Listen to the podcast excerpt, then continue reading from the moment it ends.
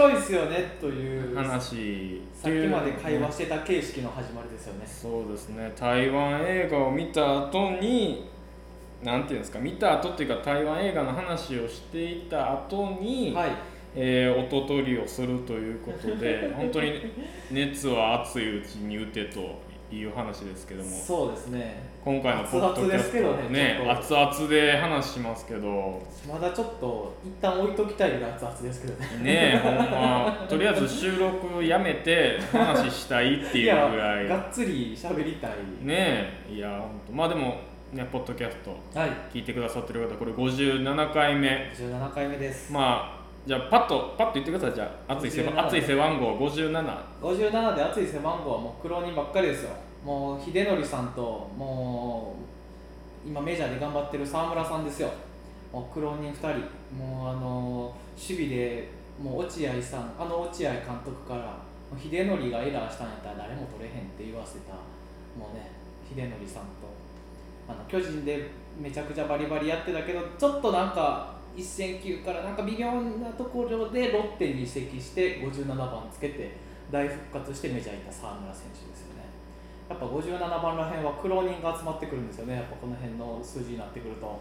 まあでもその話聞いてて57とちょっと置くけどはい。環境変わればやっぱり人って復活すんねやなって思うよね。やっぱなんかそね。合う合わへんがやっぱ合うやっぱどうしてもあるんですよ。やっぱ野球選手 もう僕は全部野球選手で人生を語ってますけど。いやいやでも。あのほんまにあの環境を変えたらガラッと変わる人もおるしあんだけ勝ってたのになあ。FA 移籍したら全然あかんやん全然あかんっていう人もいるしやっぱ人間って環境大環境の生き物なんだなっていうのが本当にじゃあ今日は環境について話を あの人間と環境について。いやーでもそれを言えばさまあ映画館やからこんな話するのもあるけどさ、い。見る環境でさ全然やっぱり映画の捉え方違うっていう意味ではさはい。なんか映画ってそうやなって絶対。あよよく言うやつですよ。うん。あの DVD で見るよりスクリーンで見た方が絶対いいよねっていうやつ、今さっきっていうかそのやっぱ全体的に通してそうじゃないですか。うん。ね。結構あとスクリーンで見てこそっていうのは映画ありますしその周りに人がいるっていうのも込みで映画の記憶になりがちやな。ああそうやね。ね。それはあるな。あんといまだになんか5年6年ぐらい前に僕が京都にいた頃に京都シネマで見たあの映画同じ列に唯一いたおばちゃんが傘ずっとカシャカシャやってたなとか覚えてたりしますあー。それも込みで覚えてたりします。俺それなんかあんまないねんな。あほんまですか？なんやろ一緒に見なていた人思い出とか。例えば一緒。に見に行った人もそうだしあの時あの辺で見てたわとか。なんかでも大体えっとねかんそう誰かと一緒に行った時はやっぱり映画館で働いてたらなんか映画館のスタッフの感想を聞こうかなみたいな雰囲気の人いるじゃないですかなんかあー。待とうみたいな。ま、なんかあるじゃないですか。向こうは向こうで気使ってるしこっちもあのそうそう。映画館スタッフがおもろかったなだけで済ましたらあかんかなと思ってそうそう。なんかかちょっとそれっぽいこと言わなあかんなみたいな。あれは撮り方がとか。あでも環境といえば 最近だから僕あのこれからの作品とかをねあのスタッフはやっぱりその宣伝もせなあかんから、うんサンプルという形でね、あのパソコンで視聴したりもう最近メモ取ってみるようにしてるんですよ。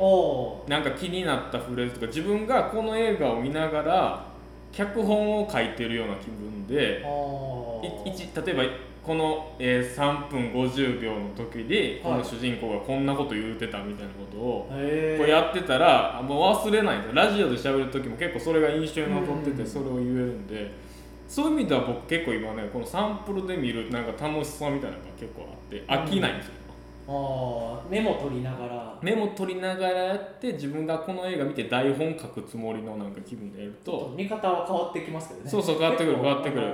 脚本の勉強なんかする人なんかそれこそあの割と時計を横に置いてこの時に何が起きたみたいなあすごい意識してみたりするそうそうそう。でもだからねペンが止まる映画は結構その映画に見せられてる時やったりするからあこの映画面白いんかなかかるところが多い。ねそうそうそうそなんかそんな感じで映画見てますけどでもやっぱ一番を映画館で見るんがいいんやなっていうのを、あのつい先日打ちのめされましたよね。つい つい先日ね30つい先日。ね昨日ですね一応。そうそう。ちょっと打ちのめされた感じがねして、ね、皆さんはどういう環境でねだから今こうやってね聞いてる人もなんていうんですか？家で聞いてる人もいれば通勤で聞いてる人もおってなんか不思議、まあ、なんかね毎回聞いてくださってる方ねお客さんでも言ってくれますけど、うん。ね、どこで聞いてるんでしょうね？本当ね今日も今日も昨日も、うん。今日はポッドキャスト組で ねそんなん言っていただいても割引とか何もないんですけど。そうなんですよ。勝手に割り引きたいですけどね。まあでもね聞いていただいてるっていうファンの顔がねファンっていうか聞いてくださってるリスナーの顔を見ながら僕は今喋るようにしてます あの人に届けよっていう思いながらやらせていただいてますけどね。今日はあの、まあ、最初にも話しましたけど、はい。あの特集上映に、えー話してないな。話してないですちけど。ょっとだけ言いましたね。ちょっと触りだけ言いましたけどね。あちょっと。の映画っていいねっていう話をそうですね、あの系の映画いいねっていうちょっと紹介をしつつ、えーシャープ57引き続きお楽しみください。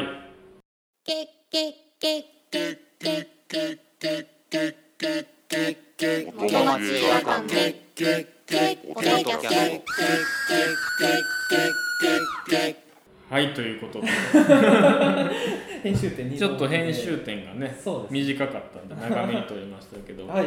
ね、もういよいよ始まりますよね、台湾巨匠傑作戦ですよ。巨匠。傑作戦ですよ。重ねながらいっちゃいましたわ。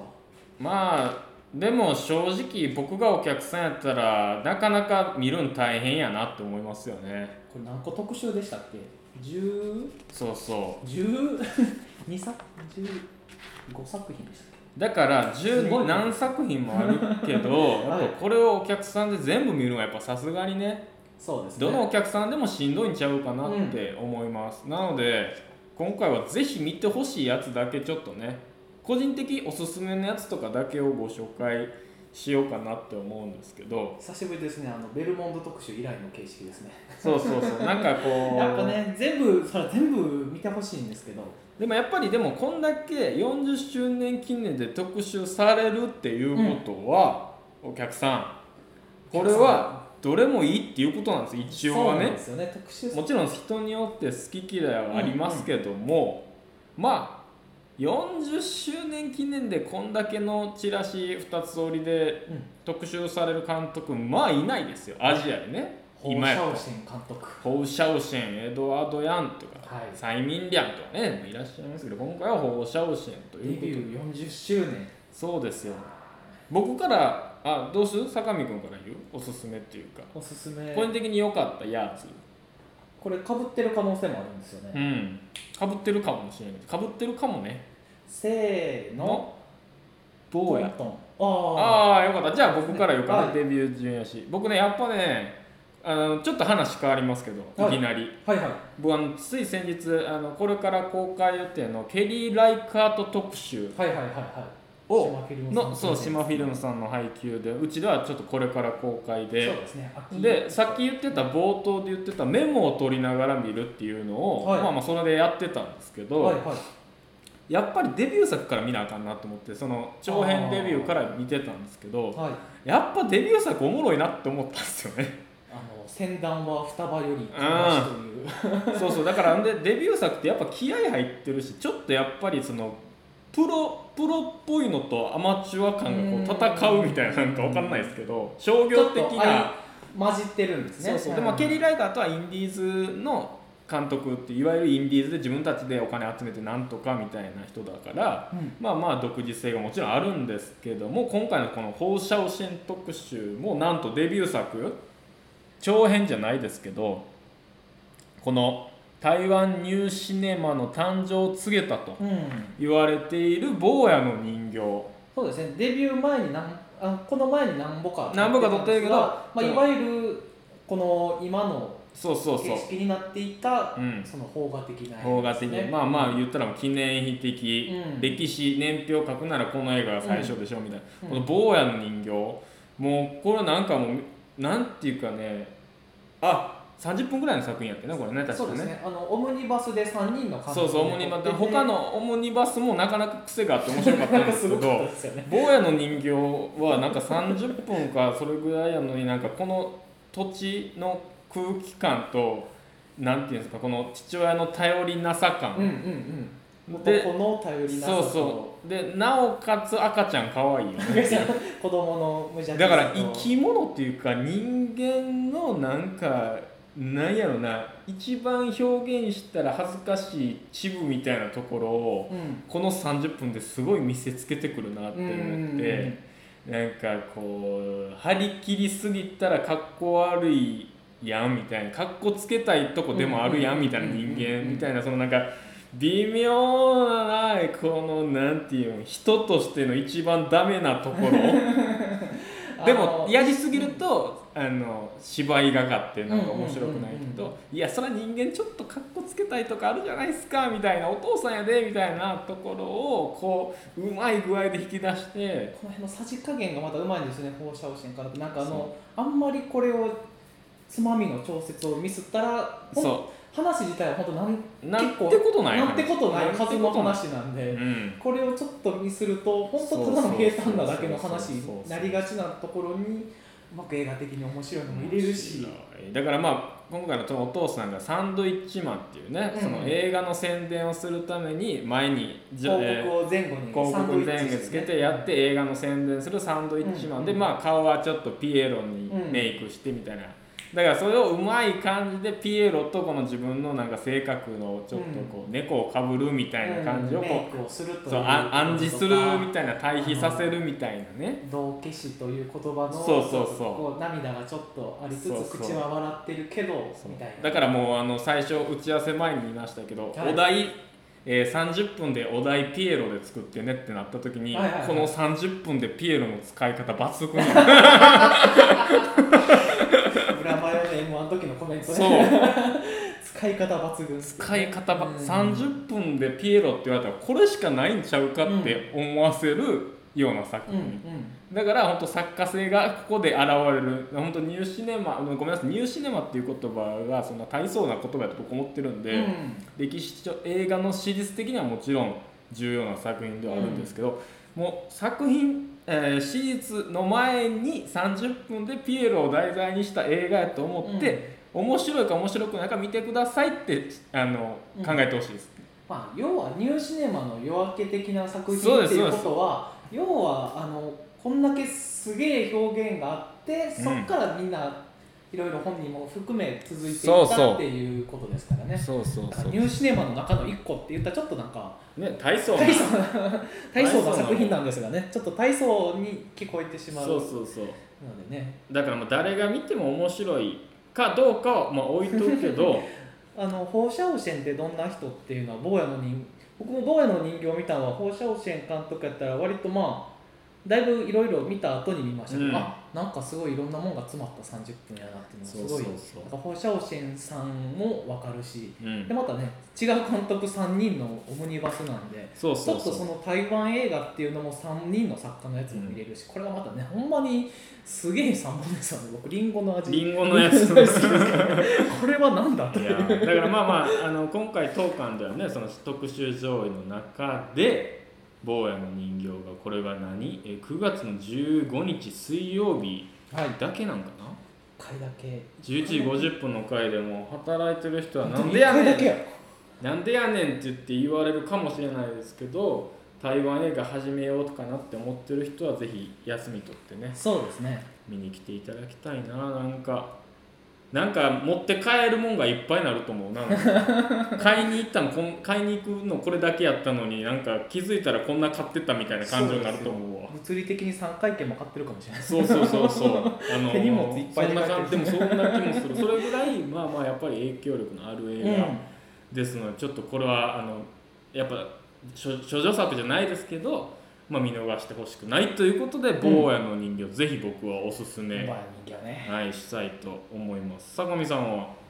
に対して、うん。こちらをまた結構代表作の一本って言われるんですかね、場面写真やっぱり赤い服着てるからやっぱやっぱちょっととね赤っていうのは赤はやっぱりちょっと違う、ちょっとこの赤は好みの赤じゃないじゃないけど作品がトントンの夏休みですね。トントン冬冬って冬冬の夏休み。どんなどんな話でしたっけ？まああるまあある少年というかトントンなんですけど、ん。トントンが、まあ、お母さんが病気とかいろいろあってちょっとお母さんの実家の方のすごい田舎の方にひと夏ちょっと預けられてそのひと夏のいろんな思い出が映画になってるという話なんですけど。これちょっとでも切ない話だったっけ？ちょっと覚えてないんやけどだいぶ前にだから僕もあの見たのはあの56年前あうん。のデジタルリマスターされた時に。ああそうかそう連連富士とセットでやそうってた時ですそうですそうです、はいはいあれはすごい2本立てでしたけど、うん。2本立てじゃねえな2本の上映でしたけど、まあ切なさというか映画全体としてはあのーまあ少年のひと夏いろいろ経験するっていう話なんですけど僕は結構すごいこれ僕1本目とかやったのかな放射線監督の、でそれからいろいろ何本か見てきてであやっぱりこれはすごい監督の中でも特別な作品やなって割と思っててあのそれこそねこちらも最初の話じゃないですけどうん。環境うん。人間にとって環境とやはつなげてくるやん。話じゃないんですけどそもそも台湾映画って僕すごいあの人間と環境の話がすごいうん。あると思ってて、うんやっぱり台湾っていう場所がいろいろうん。いろんな中国国民からこういうのとかがあったり、逆に日本軍からのこういうのがあったりとかいろいろこう立場がずっと不安定なでどうしてもやっぱそれはそこに住んでる人にも当然影響がすごいあってで特に放射線監督ってすごい坊やの人形の子供使いもそうでしたけどいろんな子供たちが出てくるんですよね。うん結構この辺は是枝監督なんかがすごい影響を受けてるのかお互い意識してるのかわかんないですけど、生地薄めの服着た子が出てくるね。そうですよね、うん。まあ裸足かサンダルで。ペタペタペタペタやってる感じね。でやっぱ子供たちをすごい可愛く撮りつつすごいその環境の影響みたいなのを撮ってるっていうのが一個大きなテーマがあると思うんですよね、うん。でもトントンの夏休みが面白いのは主人公のトントンはあのはっきり言って特に何も考えてないんですよ。でなんかで周りでいろんなことが起きてるんです。その預けられてるおじいちゃんちの、まあおじさんですよね。おじいちゃんの息子で母親のお兄さんなのかな。お兄さんとあおじさんとおじいちゃんとの関係とか村にいるちょっと障害のある女の人うん。とか、いろんなものをトントンは触れ合ってるはずやのに映画の中でトントンはねあのこれは僕がそう勝手に思ってるだけかもしれないけどトントンは基本的には何にも考えてないんですよ。なんか周りでわちゃわちゃなってるなとは、うん。なんとなく肌では感じてるんですけど何かは分かってない。でもこれがだんだん大人になってくるとあ振り返ってみるとああの時おじいちゃんがああいうこと言ってたのはこういうことやったんかとかうん。おじさんがなんか分からんけどあの時家を出て行ってもてあんなことしてたっていうのはあこういうことがあったのかなとか遊び歩いてるように見えたあの人ってなんか実はこういうことがあったのかなとか、うん。子供の時には絶対分からないんですよね。だから子供はトントンは何も感じなくてそれは当然なんですよね。そこであおじさんを後でフォローしようとかってされると、うん。ちょっと鼻についちゃうんですけどトントンはずっと楽しい夏休みを過ごしたと思ってるんですけど、これは何ていうかちょっと放射線監督のまあちょっと自分の体験を入れてるのかわかんないですけど後に自分の少年時代を多分思い返すとあれってこういうことやったのかなみたいなのを映画にした感じがちょっとあるんですよね。でその大人たちは少年から見ると大人でいろんなことを知ってると思ってるけどまあ案外そうでもないっていうのはなんか僕らも30過ぎてきてなんとなくすごく ちょっと 感じるようになってきたと僕は勝手に思ってるんですけどそういうのも入りつつなんかこの感じが放射線坊やの人形とまたもう一個これが放射線の長編の世界みたいなのを僕の中で一本軸になったような。これはちょっとすごい思い入れが特にやっぱ僕2本立てでやっぱそのデジタルリマスターの時に「連連富士」と見て連連富連連富士の話もしたいんですけど今回特集でないんでちょっと置いときますけど、ね。あれなんかラストのセリフなんかはすごい悲しい恋愛の話なんですけど最後はちょっと親とその親を取り巻く時代の話とかっていうのがちょっと入ってきたりとかそれをもうちょっと時代感あの社会の影響みたいなちょっと薄めたのがトントンやったりするかな台湾映画ってなんで。見た時にあ台湾映画やってなるよな、僕らをあの興奮させてたさっきの映画もちょっと前に見,、見た映画もすっごいいろんなことをしてるけどすごい時代とか日本のされる人々やったりもするしでなんかその何なんですかね切切なさみたいなあの夏の思い出感みたいなのがなんかあるんトントンの夏休みはやっぱりでもそのトントンとさこう妹やろ、はいはいは妹がさなんやろなんこの凸凹感？これ一人やったら多分この映画成り立ってないもんいそうですね。多分トントンこれそうですね。さっき僕トントンの経験っていう話しましたけど割と妹うん。音あのトントンは妹のことはもう何にも考えてないんですけど多分きっと妹はあの時妹で自分とは違う何かが見えてたんやろうなっていうのも示唆されてるんですよね、それがまたすごいうまいし妹の眼差しがまたこのこの妹がまたねなんかあのなあ。いい顔してるんですよね。ちょっとあのこの子に怒られるかもしれませんがちょっと老け顔というかちょっとみ眉間にグッと力の入った顔目力のある感じの子なんですこの写真だけで見たらほんまテンプレやもんな。そうなんですよね。田舎帰んでみたいなかなんかしてな。で結構ね予告もあのあの夏の楽しかった思い出みたいなそうそやっぱねこれをあの予告でトントンをどう説明するかって僕も全く分かんないんですけどやっぱそうなってしまうんですけどそうなんですよね。うこの映画でも見見るきっかけとかってないよな道に転がってないもんな。そうですよね。道端にねなんか待ってる時間に流れてたらいいんですけど。いやもうだから台湾映画ってなんで見ようって思ったかっていうのをちょっとちょくちょくねうん。考えるんですけどね。やっぱめめっちゃ誰かに勧められな台湾映画ってまず台湾映画があると思ってなかったりするよな。あーでもそれはほんまに。台湾映画っていうジャンル何みたいな。僕もその最初にこのトントンとのあの2本立て見たのはその時にうん。よく一緒に映画見てたすごい映画詳しい人にこれはそうやねこれは台湾映画見てる？って聞かれて「あ全然見てないです」これはとりあえず見ときなさいそうかそういうのもある。だからさっき言った是枝監督とかもそうだしね、今のなんか活躍今活躍する例えばうちやったら前もやった浜口竜介監督とかもね、台湾映画のうん。あの監督の作品は憂鬱な楽園とか好きとかねなんか、うん。えー台湾映画のあの作品が好きみたいなことをおっしゃってたからはい。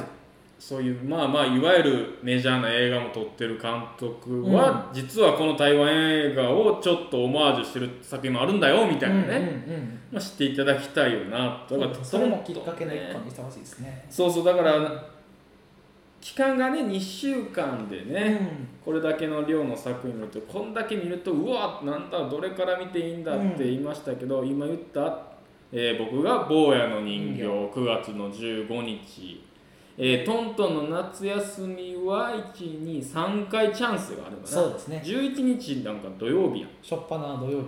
おー13時50 13時分50分。これは見ときたいね。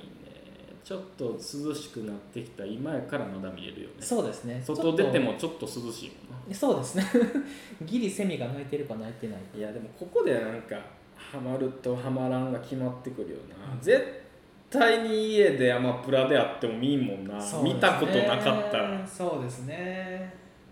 俺な再生押さへんか再生押さへんな。もうちょっとなんかアクション映画とか見ちゃう。うんあなたに、うん。あなたへのおすすめには上がってこうへんもんな。ああそうです。ね確かにこう この手のやつあんまり家で見てない気がします。上がってこうへんもんな。だからなんかフラッと来て一本で打ちのめされるかどれでもいいからこなんか鉛筆転がしてこれ見に来るみたいなのでもいいやな、うん。なんかなんかちょっとぶち抜かれてほしいな。そうですね。初日き初日来てほしいなってあんまり宣伝にもすけど。いやまあね初日はやっぱり強い作品を置いてるし。まあでもねあのこの放射汚染特集が17日まで1回あっって9月の18日からワントーンっていうこれもまあ超有名なバナナパラダイス、えーバナナパラダイスっていうワントン監督のバナナパラダイス。そして、まあ、ちょっと今風のって言った言葉合ってるか分かんないですけど、2000, 2000年代に入っての台湾映画特集ですね。江口洋子さんスペシャルセレクトで。ちょっとまあドラマ性の強いアクション性とかねいろいろ強い台湾映画もねちょっと日数限定で上映してるので。はい。なんかあれですね。巨匠っていう言葉に騙されないで来てほしいななんか巨匠ってなるとこっちも見とかなあかんのかなってなるけど、うん。もう台湾映画っていうジャンルを知ってもらうための2週間かなって。多分本当入り口なんか最近こればっか言ってるな。入り口入ったらちょっと進みやすいですよね。そうやね。結構やっぱそういう映画って多いんですよね。そううん。だからなんかまあね見に来てほしいけど見に来れないしね今あやばい 終わっちゃう。終わっちゃう終わっちゃう。あれもジングル流れてましたそうそうそう。いやいやまだまだこれからですよ。まあね。まあえっ、と特集上映っていうか放射線大特集はもう多分ね、僕が生きてる間ではもうこれが最後ちゃう そんなそんなですか？いや次だってこれ40周年やけどあと10年経ったら50周年になったら多分またあると思うけど、うんまあ10年後なんかどうなったか分かんないまじゃないですか、あね。それはね。10年後なんてなってない。10年後に放射線の新作があるのかもしれんけどね。分かんないんでね。まあぜひ坊やの人形か。トントンの夏休み。ぜひチャンスある方は。ちょっとね入り口として。ねどっちか。どっちかでいいから見てほしいな。見てほしいな。見てほしいな。じゃあ次エンディングトークいきます。いきます元町映画館ポッドキャスト。はい、といいうことで、ねもうなんていうんかね。あのー、ちょっとやっぱ家が見すぎたよね。ちょっとね、うん家が見すぎてやっぱ映画すげえなって今ちょっと打ちのめされてる状態で収録してるので、僕たちのなんていうんですかちょっとなんかえ映画への欲がすごい今高まってる？今あの、ポねッドキャスト終わって映画見ようっていう感じですよね。そう。ちょっと映画ちゃんと見なあかんなって思ってて。だから僕自身もさっき説明した放射線大特集見てないやつの作品があるから、まだ劇場で、はい。だからちょっとちゃんと見に来ようって今うん。ちょっと思ってます。なんか台湾映画っていうやっぱ言葉がやっぱあるんやなというか世界があるなっていうのが台湾映画のいろんなやっぱ積み重ねてきた最新の台湾映画にも全部通じるあれもあるしやっぱ見れば見るほど面白くなっていくもんやなっていうなんかもっともっと強くなりてえ俺っていう感じ。で もっと台湾映なあれ？なんかそれ聞いたことある？これ何でしたっけ？もっと強くなりてえ。もっと俺強くなりてえ全然関係ない話で。それ多分ちょっと少年漫画の少年漫画ですこれ多分。この前ねなんかね阪神電車乗っててあ。ちょっとエンディングトークでこんな話するんだけど。エンディングで新しいあ話の「ワンピース途中まで読んでる？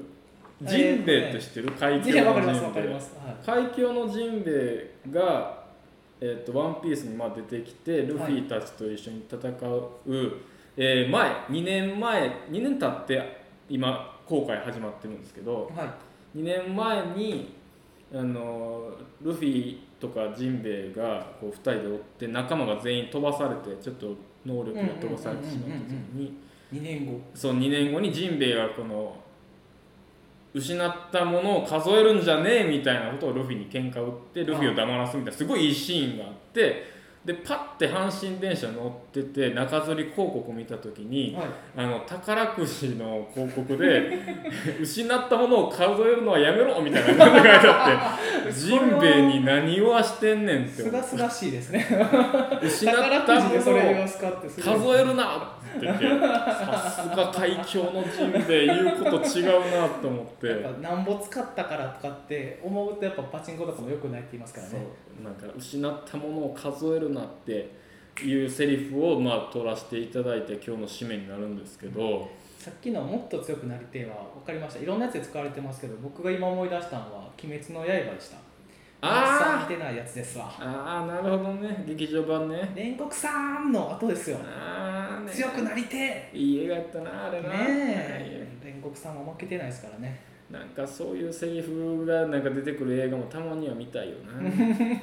もっと強くなりて。え直球ね。直球 ド直球。多分放射線でも出てきたんちゃうかなそのセリフ。もっと強くなりてもっと強くなりりてえみたいななんか出てきたんちゃうかな。クイとかで言ってたかな。もっと金持ちになりてえとかなんか。同年王子で言ってたような気がする。でもなんかどうでもそういう同感じ年王子そんな感じかったような気がすあーでもでもそういうことかな、るでもそういう熱いコメントもありつつ、うんその熱い世間的に熱い言葉じゃないけどその含まれてる要素は含まれてるでみたいな空気感をずっと持ってるような映画でもあるよね。なんかねそれそれをでもなんか言葉にするのは僕はまだまだ映画見てないなって思います。やっぱもっと強くなりてえもっと強くなりたいしでももっと映画館で映画見ることを楽しむ人生にしたいよねなんかね。楽しんでいきたいですね。そうそう。楽楽しんでで映画見たいですね。行きたいよね。やっぱりあの今世では縁がなかったんかなと思うんで。それは。これをこれだけ言って僕らだけ盛り上がってって多分これ聞いてるやつはめっちゃしらけるやろなとつつ思ましく自由に。ういい映画やったなあれは映画あれいい映画やったですなねね。やっぱり言葉の意味ね。そしていつどこで見るか環境の話ですよね、いつどのタイミングで見るかっていうのが今日の57の全体のテーマなのかなって思いました。環境とは。